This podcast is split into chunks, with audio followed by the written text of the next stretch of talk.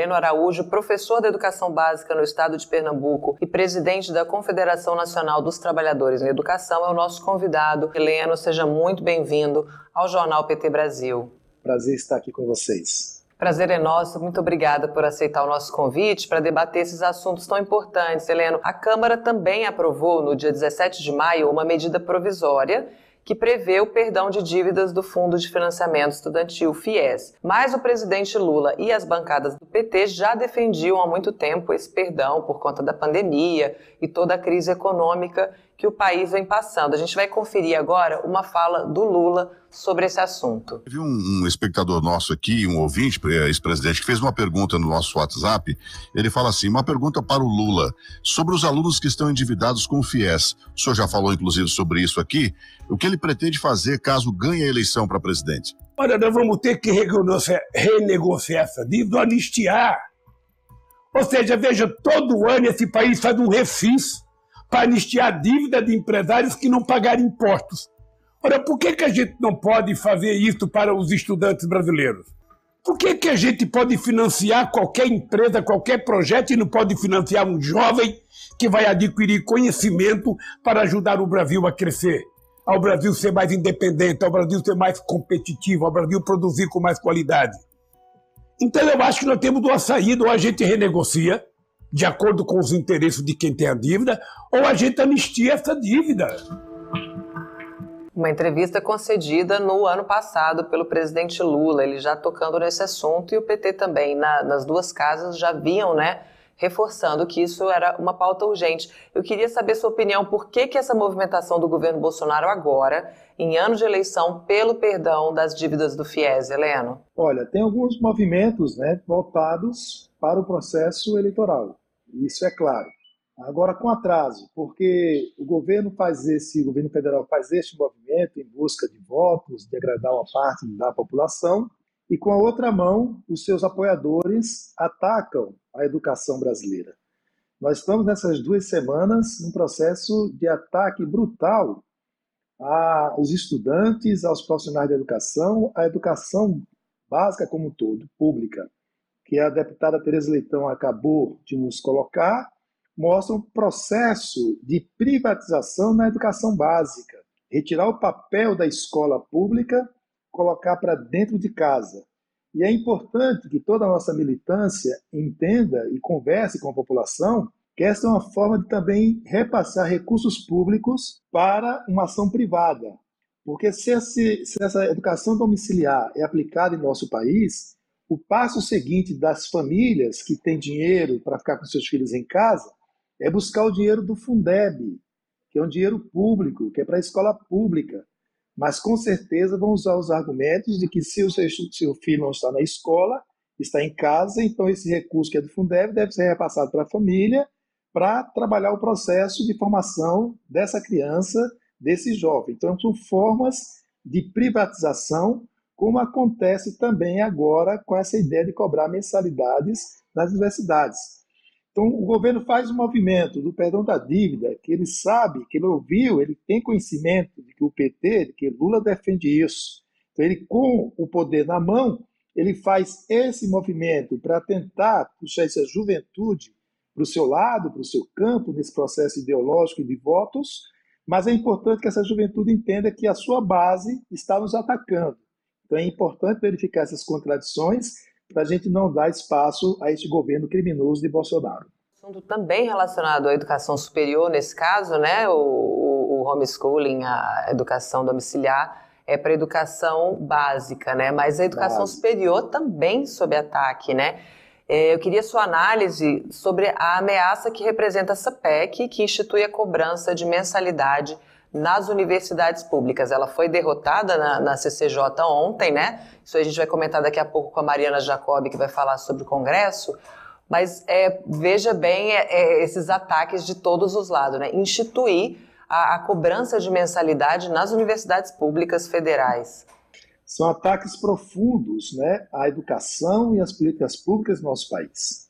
Nós não podemos esquecer que após o golpe contra a presidente Dilma, eles aprovaram a emenda constitucional número 95, lá em 2016. O único país do mundo que colocou na sua Constituição Federal que durante 20 anos não faria novos investimentos em políticas públicas, entre elas a educação. De lá para cá, está havendo uma redução do orçamento da educação pública brasileira.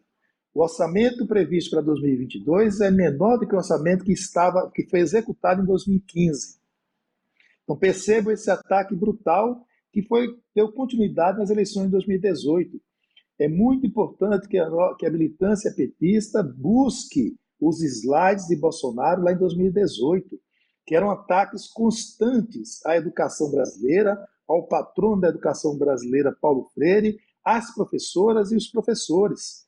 Antes do processo eleitoral de 2018, durante o processo eleitoral e depois de eleito presidente, continuou com o discurso atacando a educação, querendo colocar mordaça na nossa atuação dentro da sala de aula Derrotamos no Supremo Tribunal Federal a escola sem partido, mas eles continuam nesse processo de ataque.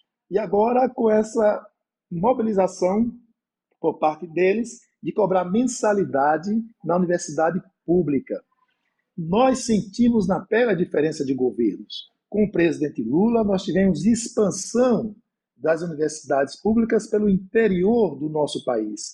Nós tivemos expansão dos institutos federais, aumentou o número de matrículas dentro da educação superior e na educação profissional.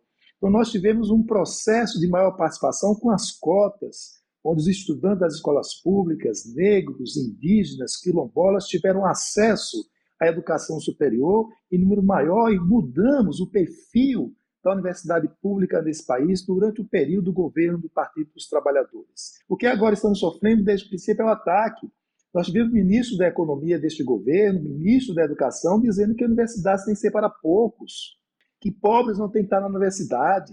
Então, o ministro da Educação deste governo que é, está aqui no Brasil disse que o fato de ter interiorizado as universidades trouxe um prejuízo. Quer dizer, declarações absurdas que estão colocadas aí.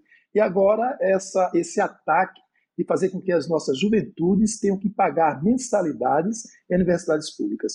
Amanda, eu chamo a atenção de todo o nosso pessoal para ler a justificativa desse projeto de lei. São, são aberrações e contradições terríveis. Primeira referência que eles utilizam é de 2017 do Banco Mundial, ano, um ano depois do golpe de 2016. E nessa referência ao Banco Mundial diz que cobrar mensalidades na universidade pública é para diminuir as desigualdades sociais. Não dá para entender como é que você vai cobrar mensalidade na universidade pública e dizer que isso vai ajudar a diminuir as desigualdades sociais? É uma aberração essa justificativa. Porque você vai ampliar a desigualdade ainda mais nesse processo e o acesso à educação superior. Trata um projeto e chama atenção na justificativa o processo da gratuidade. Quando você vai olhar os detalhes, ele faz, faz como referência a universidade mais cara particular seria 100% de cobrança e o valor mínimo que eles colocam na justificativa é 50% desse valor. Quer dizer, é um absurdo o que está sendo colocado nesse processo. Eles fazem também na justificativa uma referência a um estudo da OCDE, da Organização do Comércio e Desenvolvimento Econômico, de 2018, sobre eh, países que cobram mensalidades em universidades públicas.